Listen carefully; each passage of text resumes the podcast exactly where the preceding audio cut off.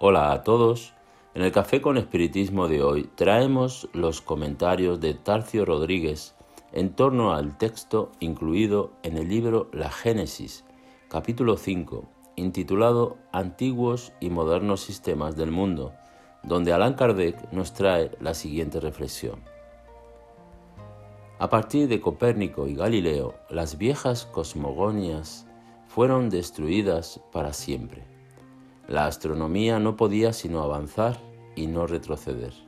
La historia nos relata las luchas que esos hombres de genio tuvieron que sostener contra los prejuicios y, sobre todo, contra el espíritu de secta, interesado en la conservación de los errores sobre los cuales se había fundado la creencia que se pensaba establecida sobre bases inquebrantables.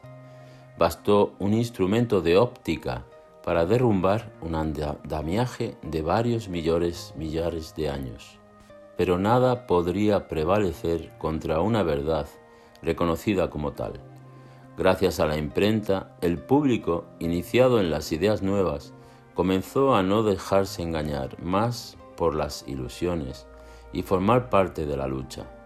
No era ya contra algunos individuos a los que había que combatir, sino contra la opinión general que tomaba la defensa de la verdad.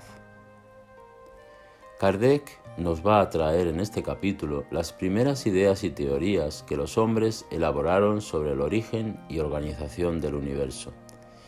Nos recuerda que en los tiempos más antiguos las, las personas se basaban en sus observaciones de los movimientos del Sol, de las estrellas, y tomaban conclusiones erróneas de que la Tierra era plana, inmóvil, y que las estrellas eran como adornos en un firmamento semejante a una cúpula dispuesta en la atmósfera.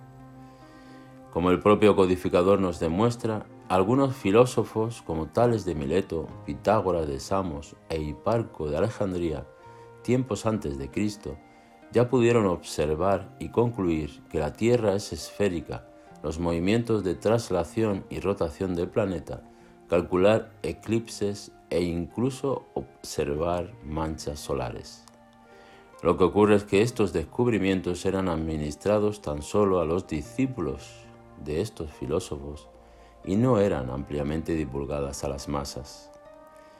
Hasta que surgió la tipografía y los libros y periódicos fueron más ampliamente divulgados. Las personas mantuvieron ignorancia sobre estos asuntos, cultivando casi siempre las creencias religiosas como, por ejemplo, la, la idea traída por Ptolomeo de que la Tierra era el centro del universo. Por eso percibimos la importancia de la, divulgación del conocimiento. En un tiempo en el que tenemos libre acceso a diferentes informaciones, es importante también que busquemos fuentes fiables para informarnos más y mejor, identificando autores y obras que desde hace mucho tiempo vienen desvelando las verdaderas leyes de la naturaleza y del universo. Como concluye Kardec, cuán grande es el universo en comparación con las mezquinas proporciones que le asignaban nuestros padres. Cuán sublime es la obra de Dios cuando se ve realizada según las leyes eternas de la naturaleza. Pero también cuánto tiempo, cuántos esfuerzos de ingenio, cuántos sacrificios fueron necesarios para abrir los ojos y arrancar finalmente la ceguera de la ignorancia. Mucha paz y hasta el próximo episodio de Café con Espiritismo.